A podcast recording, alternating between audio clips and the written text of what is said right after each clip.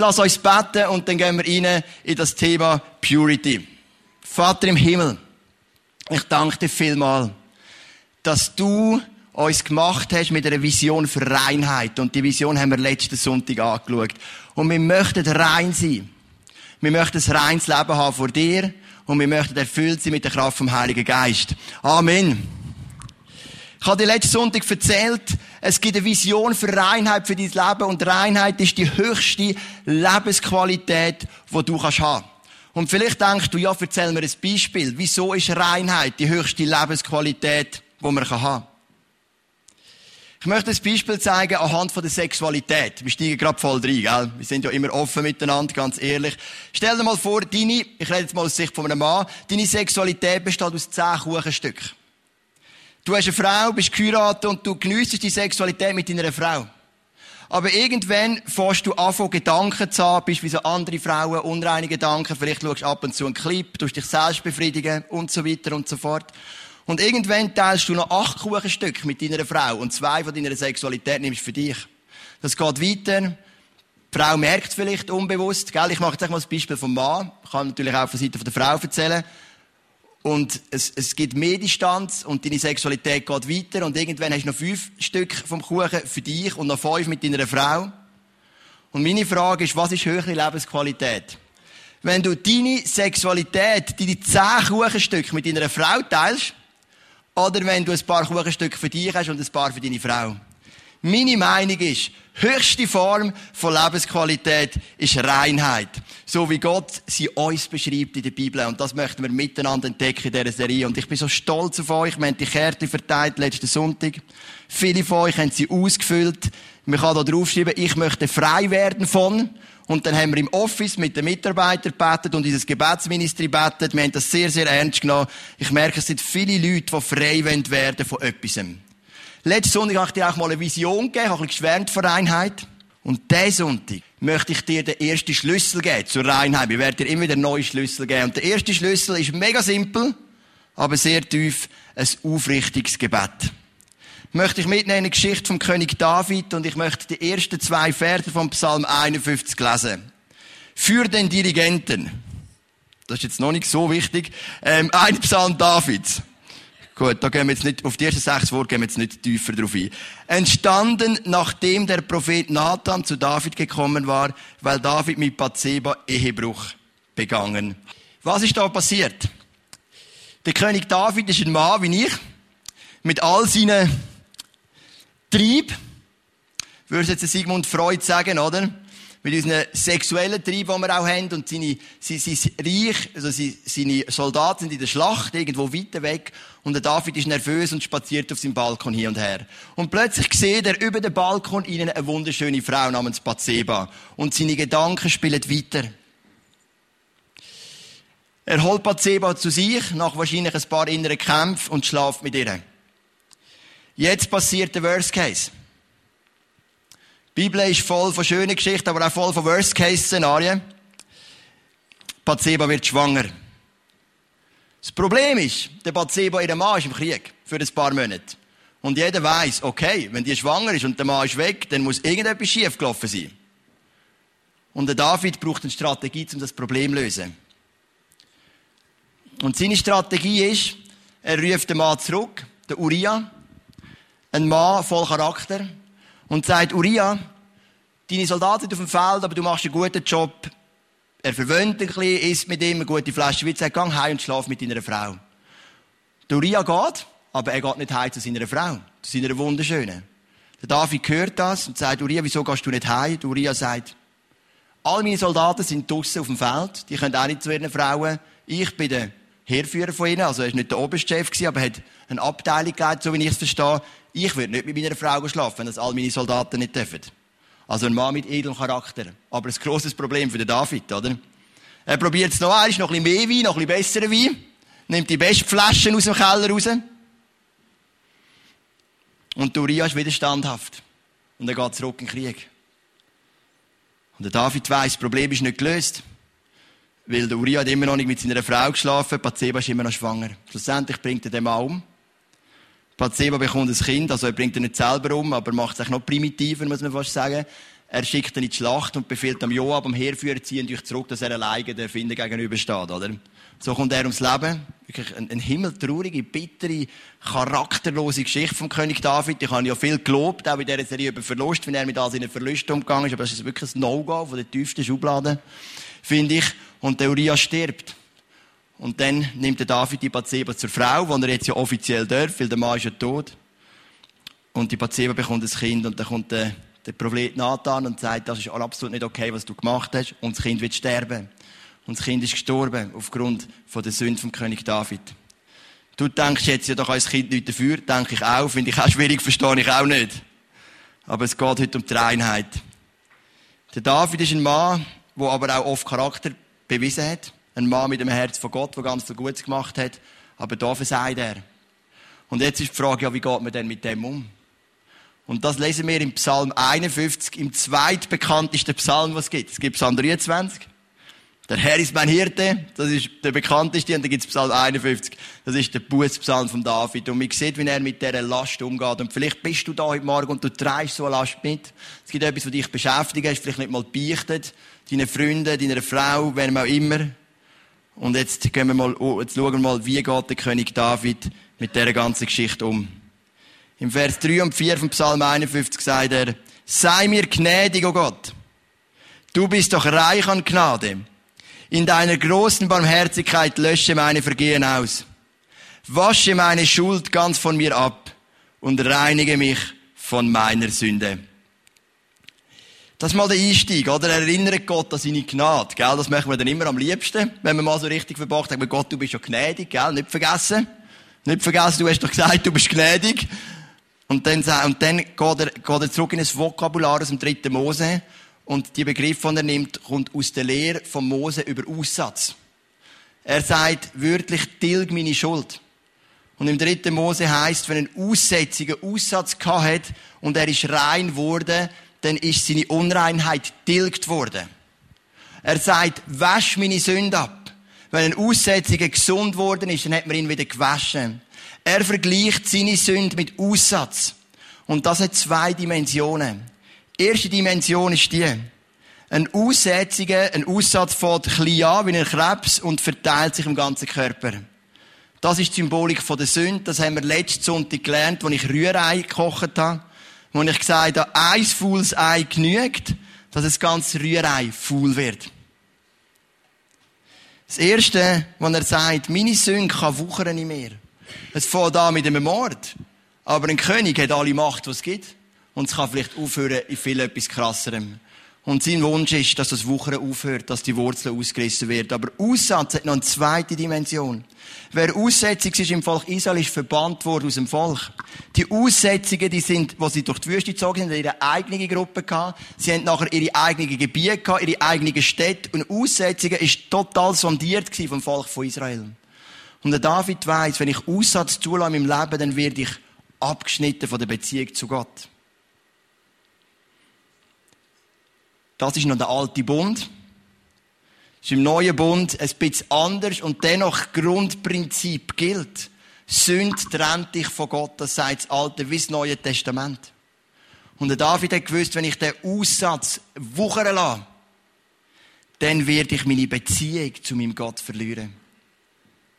Und das sind die zwei Dimensionen von dem Aussatz. Und dann bedient er sich diesen Wörter von dem Aussatz aus dem dritten Mose. Und dann gehen wir weiter. Denn ich erkenne meine Vergehen und meine Sünde ist mir ständig vor Augen. Gegen dich allein habe ich gesündigt. Ja, ich habe getan, was in deinen Augen böse ist.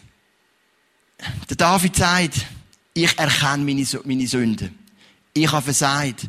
Er geht aufrichtig damit um, er sucht keine Ausreden. Er sagt nicht, ja weisst Gott, ich habe Angst, dass wir die Schlacht verlieren. Ich bin halt ein Mann, ich bin halt auch versuchbar, allen anderen passiert es ja auch. Sondern er steht da und sagt, meine Sünde ist mir vor Augen. Gegen dich, Gott, habe ich gesündigt, ich habe etwas Böses tun. Und das ist der Unterschied zum Saul, zu seinem Vorgänger. Wo der Saul konfrontiert wurde mit seiner Sünde, hat sich der Saul rausgerettet und rausgewunden. Und der David sagt, und ich stehe an und ich sage, ja, ich habe versagt und es tut mir so leid. Und das ist das Positive am David. Verstehst du, wenn wir am David seine Sünde anschauen, dann sehen wir ja, es hat zwei Bereiche. Erstens, er wird versucht und schlaft mit dieser Frau und sie wird schwanger. Aber dann passiert eigentlich erst richtig Wilde. Ich meine, okay, das ist nicht cool, absolut nicht. Aber was nachher kommt, ist viel schlimmer. Er bringt den Mann um. Er versucht es zu vertuschen. Er wird unaufrichtig und ehrlich. Und verstehst Gott hat doch nicht ein Problem. Also Gott hasst Sünde, das ist keine Frage. Aber dass wir sündigen, das ist ihm klar. Aber, wenn er noch ein Problem hat, ist, wenn wir es anfangen zu vertuschen, wenn wir es anfangen zu rechtfertigen, wenn wir es so tun, wie wenn es nicht da wäre, oder wir sind halt Männer oder Frauen oder jung oder alt, oder wir haben Familie und haben viel Stress und im Job viel Verantwortung und was auch immer. Und dann fangen wir es an zu rechtfertigen. Und das hat der David zuerst gemacht. Aber im Psalm 5 und 6 sagt er nachher, und jetzt stehe ich hin. Und ich stehe zu meiner Sünde und gebe sie zu. Und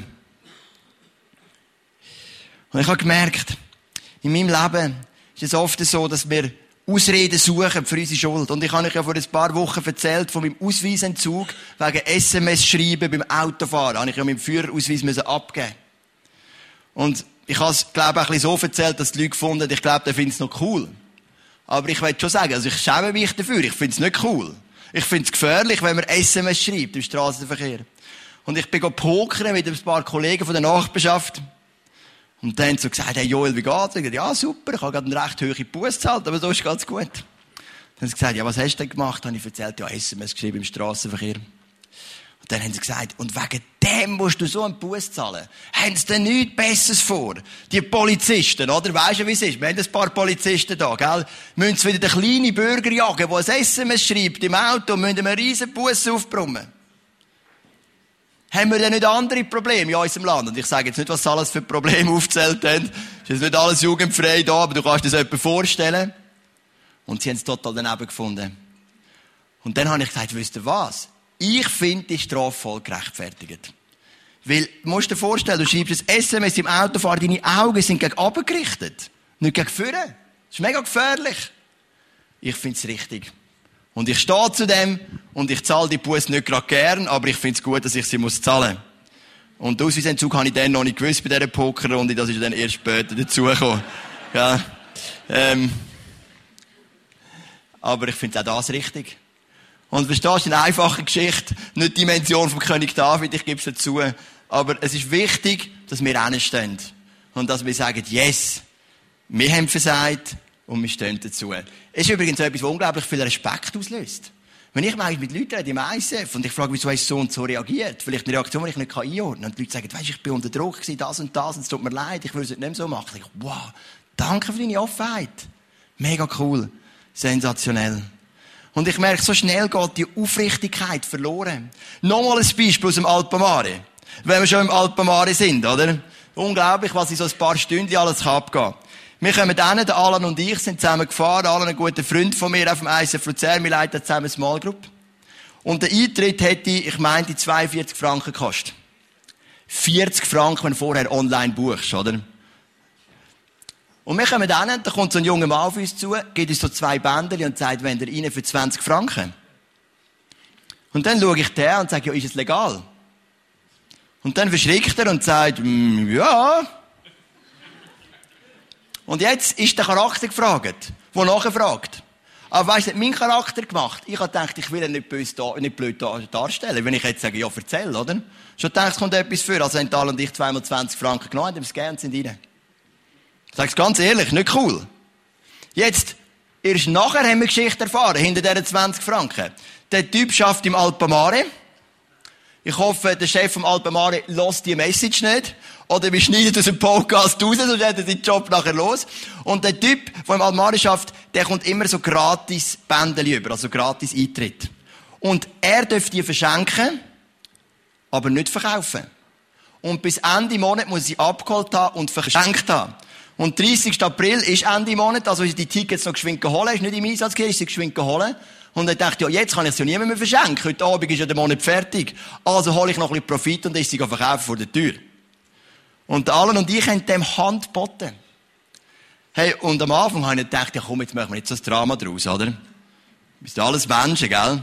Passiert ja allen ein bisschen Fehler. Aber im Fall, wo ich nachher in dem Jodbad drin war, oder? Kennst du das? Das 36-gradige Warmbad, Alan, der Pascal und ich sind dort, hey, ich habe plötzlich ein schlechtes Gewissen bekommen. Ich habe gedacht, das darf doch nicht wahr sein. Ich habe Handboten für eine illegale Aktion. Und es war nicht aufrichtig, was ich gemacht habe. Es ist ein Vergehen. Und für mich ist ja nicht, was ich jetzt nicht sagen will, ist, das musst jetzt mega schlecht gewissen für deine ganze Vergangenheit, wo du Jesus etwas gemacht hast, aber ich habe es irgendwie gespürt, das ist nicht richtig.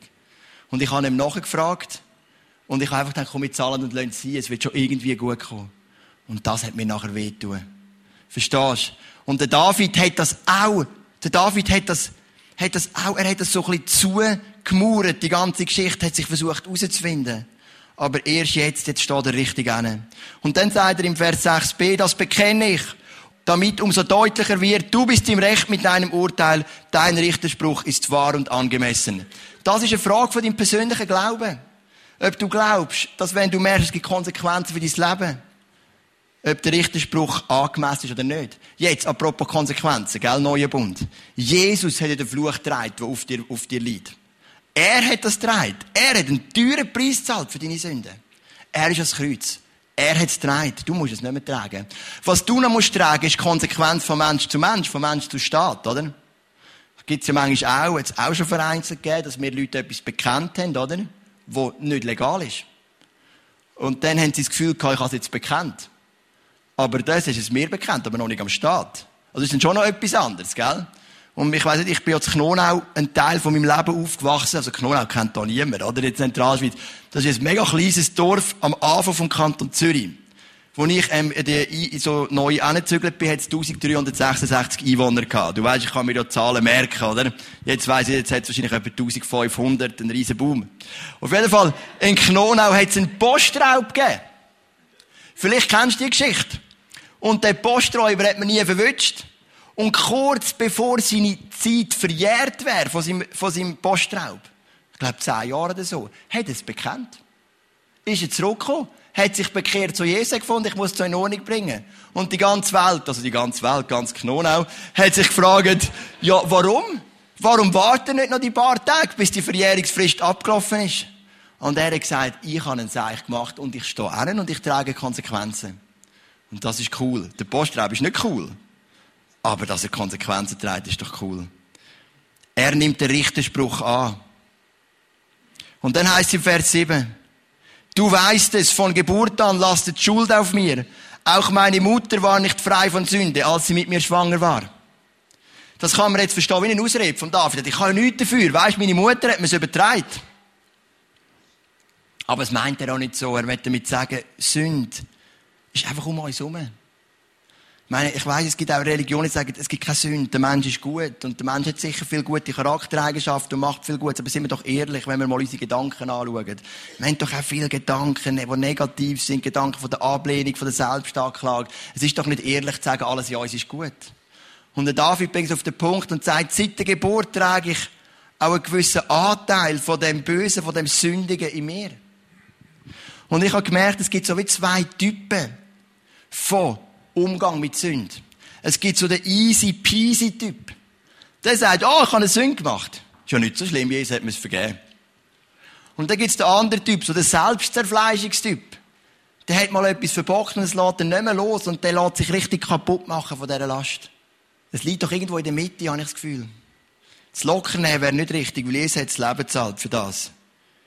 Jesus hasst Sünde, aber er liebt die Sünden. Wir müssen lernen, lieben, was Gott liebt und hassen, was Gott hasst. Darum ist es nicht easy. Aber sich selber kaputt machen lassen, ist auch falsch. Weil Galater 2 sagt, ja, wenn du die Last von der Sünde selber tragen hätte Jesus nicht müssen sterben für dich, dann machst du den Tod von Jesus vergeblich. Es braucht eine gesunde Reue, wie wir es gesehen beim David, aber es braucht dann auch einen Moment, wo du deine Last wieder loslässt und kannst weitergehen. Und das möchten wir miteinander durchgehen in dieser Serie. Ich möchte, dass du frei wirst von deiner Last. Ich möchte, dass du rein wirst und für das braucht es ein aufrichtiges Gebet. Wenn du so ein Gebet formulierst wie der David, dann schreib es doch zum Beispiel auf. Schreib es in ein Tagebuch. Der David hat sogar ein Lied gemacht, einfach zum dem Kraft geben. Sprich es laut aus oder sprich es sogar vor Zeugen aus, damit du dem aufrichtigen Gebet, wenn du merkst, ich habe etwas so richtig verbockt, Kraft gibst. Jetzt gehen wir weiter im Vers 8. Du liebst es, wenn ein Mensch durch und durch aufrichtig ist. So lehre mich doch im tiefsten meines Herzens Weisheit. Und dann im Vers 9, reinige mich von meiner Sünde. So wie der Priester dies mit einem Isopbüschel tut. Ja, was macht denn da der Isopbüschel? Was hat denn das mit meiner Sünde zu tun? Dann bin ich wirklich wieder rein. Wasche meine Schuld von mir ab, dann werde ich weißer sein als Schnee. Ja, was ist jetzt da mit dem Isopbüschel? Wo der David sagt, der Büschel hilft mir, meine Sünde zu vergeben. Das heisst, meine Lehre daraus, wenn immer ich sündige, dann gehe ich in die Alpen und suche mir so einen Büschel und stelle die Hai auf den Tisch. Nein, natürlich nicht. Oder der David überlegt sich ja etwas. Für ihn ist das klar das ist 3. Mose Kapitel 14. Es geht wieder um den Aussatz. Er vergleicht die Sünde mit dem Aussatz. Und es heisst dort, wenn ein Aussätziger gesund wird, dann muss er den Priester prüfen. Und wenn er ihn für definitiv gesund erklärt hat, nach einem längeren Prüfungsverfahren, dann nimmt er einen Isobüschel und nimmt zwei Vögel. Der eine Vogel schlachtet er und nimmt das Blut und nimmt den Isobüschel, tunkt ihn ins Blut und spritzt den Aussätzigen an. Was ja auch ein Bild ist auf das zukünftige Blut, das Jesus für unsere Sünden vergüsst. Und der andere Vogel lässt er wegfliegen, frei, als Zeichen, deine Seele ist wieder frei. Du bist rein, du bist wieder ein Teil der Gemeinschaft vom Volk von Gott. Also was der David sagt mit dem Isopbüschel ist, gerade beides. Meine, mein, das, das, das, das Geschwür vom Aussatz, das ich ausbreiten wird jetzt gestoppt und ich will aber auch wieder ein Teil von Gott. Ich darf wieder Zugang haben zu ihm. Das ist das Bild. Und dann sagt er, wasch meine Schuld von mir ab, dann werde ich weißer sein als Schnee. Und das ist auch das Bild für die Aussetzungen. Wir sagen, wenn du rein bist, dann bist du wieder weiß wie Schnee. Dann im Vers 10 und 11. Und jetzt kommt der Turnaround in dem, in dem ganzen Psalm. Und es ist ganz wichtig, dass wir heute mit dem aufhören. Lass mich wieder etwas Wohltuendes hören und Freude erleben damit ich aufblühe, nachdem du mich so zerschlagen hast. Schau nicht weiter auf die Sünden, die ich begangen habe, sondern lösche meine ganze Schuld aus. Also jetzt können wir in die andere Richtung. Jetzt David sagt, ich habe versagt, ich habe es bekannt, aufrichtig, mehrmals, ich habe gelitten darunter. Es tut mir so leid. Aber das ist nicht das Ende von meinem Leben. Lass mich wieder etwas Wohltuendes erfahren und gib mir wieder Freude. Und das, liebe Freunde, das wette ich für dich und für mich. Wenn du leidest unter einer Last, dann sage ich dir, es ist gut, dass es dir weh tut. Aber es ist gut und wichtig, dass du es ans Kreuz bringst. Und das Ziel ist, dass du voller Freude wieder rausgehst. Weil die Last da bleibt beim Kreuz von Jesus. Das ist das, was der David sagt. Er sagt, ich habe gelitten und gelitten unter meiner Sünde. Aber jetzt kommt die Freude und das Wohltun zurück in mein Leben. Und dann kommen zwei wunderschöne Verse. Erschaffe in mir ein reines Herz, oh Gott. Und gib mir einen neuen, gefestigten Geist. Schick mich nicht weg aus deiner Nähe und nimm deinen Heiligen Geist nicht von mir. Lass mich wieder Freude erleben, wenn du mich rettest. Das ist doch Quintessenz von dem ganzen schmerzhaften Prozess vom König David. Schaffe mir ein reines Herz. Gib mir einen neuen, gefestigten Geist, wenn du ein aufrichtiges, aufrichtiges Gebet sprichst. Wenn du mit deinen Sünden zu Jesus gehst, dann wirst du mit einem reinen Herz wieder da stehen. Das haben wir letztes Mal angeschaut, Matthäus 5,8. Wer ein reines Herz hat, wird Gott sehen. Und dann sagt er, gib mir einen gefestigten Geist, einen beständigen Geist. Schick mich nicht weg aus deiner Nähe und nimm den Heiligen Geist nicht von mir. Meinst du, Gott will den Heiligen Geist von dir nehmen? Nein, Lukas 11, Vers 13 sagt, wenn schon ein Vater seinen Kind gut geht, wie viel mehr wird der Vater im Himmel seinen Kind den Heiligen Geist geben? Das ist doch sein grösster Wunsch. Aber wenn Unreinheit dich vom Vater blockiert, dann müssen wir sie in einem aufrichtigen Gebet vor das Kreuz bringen. Und dann kann die Reinheit wieder zurück in unser Herz kommen. Ich finde im Fall Menschen mit einem reinen Herz so etwas Schönes und so etwas Faszinierendes. Ich möchte ein Beispiel erzählen von einer Person, mega herzige, ältere Frau, mega jung geblieben im Herz. Und äh, wir haben über das Food und Fellowship geredet. Apropos reines Herz, oder? Ein Detail, aber es zeigt, wie Menschen mit einem reinen Herz sind. Und dann hat sie gesagt, mir ist aufgefallen im Food and Fellowship, das haben wir immer am dritten Sonntag im Monat, jeder bringt etwas mit und wir, und wir essen zusammen. Jetzt hat sie gesagt, mir ist aufgefallen, dass eben nicht jeder etwas mitbringt, weil er es vergisst. Und dann denkt er, wenn ich nichts bringe, darf ich auch nicht essen. Sonst esse ich etwas weg und ich habe nichts geliefert dann geht er heim. Und dann hat sich die Frau gesagt, jetzt, jetzt ähm, koche ich für sechs oder sieben Personen. Nicht nur für mich und meinen Mann. Und wenn ich Leute höre, die das sagen, ich habe nichts gekocht, ich habe es vergessen, darum habe ich auch kein Recht mitzuessen, sage ich, habe im für dich gekocht. Das ist so etwas Attraktives. Ein reines Herz, oh Gott. Gib mir einen neuen, gefestigten Geist. Das ist so etwas Praktisches und Simples, aber so etwas Schönes. Ich liebe Kinder mit solchen Menschen. Und die Person weiß genau, wer ich denke, also, dass ich von dir erzähle, und ich, ich liebe das mega. Dass du das machst. Hey, ich weiß nicht, vielleicht ist eine Person da und du hast der Person gesagt, du darfst heute mit uns essen. Und die Person hat durch das eine Gemeinschaft gefunden, einen Freund gefunden, eine Small Group gefunden, weil du für sieben Personen gekocht hast, als für zwei. Ich finde es wunderbar. Menschen mit einem reinen Herz. Was ist das nur attraktiv? Ich möchte aufhören mit einer Geschichte. Geht um folgende Situation. Eine Frauengruppe kommt zusammen. Und sie lesen die Bibel. Und das heißt in Malachi 3, Vers 3 heißt es über Gott. Er wird sitzen und schmelzen und das Silber reinigen. Vers Malachi 3, Vers 3. Dieser Bibelvers verwunderte einige Frauen in einem Bibelstudienkreis und sie fragten sich, was diese Aussage wohl über den Charakter und das Wesen Gottes offenbart. Eine der Frauen bot an, sich über den Prozess des Läutens von Silber schlau zu machen und der Studiegruppe beim nächsten Treffen von dem Ergebnis zu berichten. In dieser Woche rief die Frau einen Silberschmied an und machte einen Termin, um diesem bei der Arbeit zuzusehen. Sie erwähnte nichts vom Grund ihres Besuches und ließ den Mann in dem Glauben, es sei nur ihre Neugier über den Prozess des Läutens von Silber. Als sie den Silberschmied bei der Arbeit beobachtete, hielt dieser ein Stück Silber über das Feuer und ließ es sich aufheizen.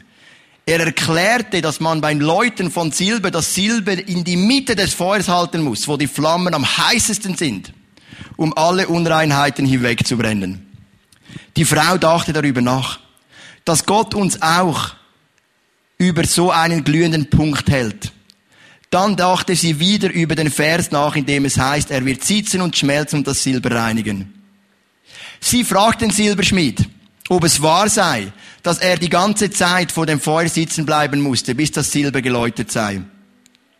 Der Schmied antwortete, ja, ich muss sogar nicht nur dabei sitzen, sondern ich darf auch meine Augen die ganze Zeit nicht vom Silber wegwenden, solange es sich im Feuer befindet. Wenn das Silber auch nur einen Augenblick zu lange im Feuer bleibt, würde es zerstört werden. Die Frau war einen Augenblick still. Dann fragte sie, woher wissen Sie, wann das Silber vollständig geläutert ist? Der Schmied lächelte und antwortete, Oh, das ist leicht, sobald ich mein Spiegelbild darin sehen kann. Wenn du heute die Hitze des Feuers spürst, dann erinnere dich daran, dass Gott seine Augen auf dich gerichtet hat und dich aufmerksam beobachten wird, bis er sein Spiegelbild in dir sieht. Manchmal, wenn wir mit Jesus unterwegs sind, mein Vater hat es gesagt, beim One Minute of Glory, werden wir auch ein bisschen in die Pfeffermühle genommen, ein bisschen geläutert. Aber das Ziel von Einheit ist, dass du in den Spiegel kannst schauen und das Spiegelbild wieder komplett rein siehst. Dass nichts zwischen dir und Gott steht. Nichts zwischen dir und deinem Ehepartner. Nichts zwischen dir und deinen Kindern. Zwischen dir und deinen Arbeitskollegen. Zwischen dir und deinen Freunden. Du schaust den Spiegel und du siehst dich zu 100 Prozent genauso wie du bist. Weil Jesus durch den Tod am Kreuz auf Golgatha alles treibt, was zwischen dir und ihm steht. Das ist die Vision von Einheit. Und für das braucht es manchmal nicht mehr als einfach eins aufrichtiges Gebet, wo du von ganzem Herzen Gott deine Sünden bekennst und Buß tust, damit du wieder zurück kannst kommen zu dieser Reinheit. Es ist nicht der einzige Schlüssel, den wir dir werden zeigen, aber es ist einer von diesen Schlüsseln, die wir dir zeigen in dieser Serie. Ich habe letzten Sonntag angefangen mit Matthäus 7, was heißt, ein guter Baum bringt gute Früchte und ein kranker Baum bringt kranke Früchte. Und das ist der Wunsch, den wir haben in dieser Serie, dass wir gute Bäume sind. Gesunde Bäume, die gesunde Früchte bringen. Ich möchte noch beten. Vater im Himmel, wir sind alles Menschen und wir haben unsere Fehler, wir haben unsere Vergangenheiten und wir sind ganz sicher nicht Fehler und sündenlos durch unsere Vergangenheiten gekommen. Wir haben gesündigt. Wir haben wahrscheinlich noch niemanden umgebracht wie der König David. Aber auch wir haben unsere Sünden gemacht, die uns von dir trennen. Und wir möchten transparent und ehrlich die Sünden vor dich bringen. Mit einem aufrichtigen Gebet. Und ich bitte dich, dass du heute Lasten von den Schultern von uns nimmst. Dort, wo Sünden uns plagen. So die Sünden wegnimmst. Und dass wir zurückkommen in die Reinheit, in die Freiheit, in die Freude, in die Beständigkeit, die wir gelesen haben. Reinheit ist die höchste Form von Lebensqualität. Und es gibt vielleicht Leute, die fühlen sich so ein bisschen in einem Läuterungsprozess, wie der Silberschmied. Silber wird die Leute, was am meisten brennt. Das kann richtig wehtun. Aber am Schluss werden wir unser Spiegelbild wieder sehen und wir sind ja das Ebenbild von dir, also sehen wir auch dich in uns. Als Ende von dem Läuterungsprozess. Und wir möchten den Läuterungsprozess nie abkürzen, sondern wir möchten uns dem stellen. Auch wenn er weh tut. Weil wir wissen, die Vision von Einheit ist Einheit. Einheit mit dir, mit dem Vater, mit dem Sohn und mit dem Heiligen Geist. Amen.